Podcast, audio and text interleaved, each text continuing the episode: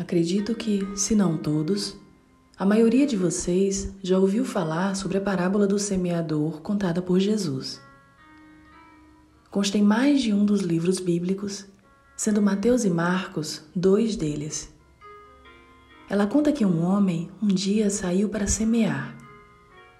Enquanto semeava, uma parte das sementes caiu à beira do caminho e os pássaros vieram e as comeram.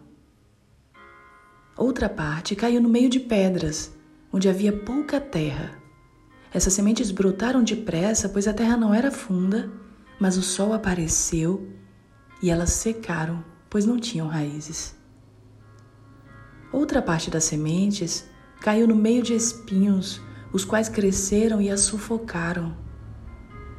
Uma outra parte ainda caiu em terra boa e deu frutos, produzindo 30, 60 e até mesmo 100 vezes mais do que tinha sido plantado. Quem pode ouvir, ouça, disse Jesus. A semente que caiu à beira do caminho representa a pessoa que ouve a mensagem a respeito do reino, mas não a compreende, e são tiradas as coisas que foram semeadas em seu coração. A semente que caiu no meio de pedras representa a pessoa que ouve a mensagem a respeito do reino e a aceita imediatamente com muita alegria. Mas, como não tem raiz, não dura muito tempo. Assim que encontra dificuldades ou que é perseguida por causa da mensagem, abandona a sua fé. A semente que caiu no meio de espinhos representa a pessoa que ouve a mensagem a respeito do reino mas é sufocada pelas preocupações com as coisas desta vida e pela ilusão das riquezas. Essa pessoa não produz nenhum fruto. Mas a semente que caiu em terra boa representa a pessoa que ouve a mensagem e a compreende.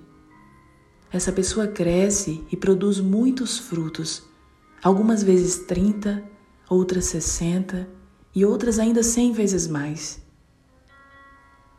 Obviamente, há muitas maneiras de interpretar essa parábola, mas hoje a citamos a fim de perguntar nesse domingo, dia no qual inicia mais uma semana e com ela tantas oportunidades, quem você tem sido nessa pandemia?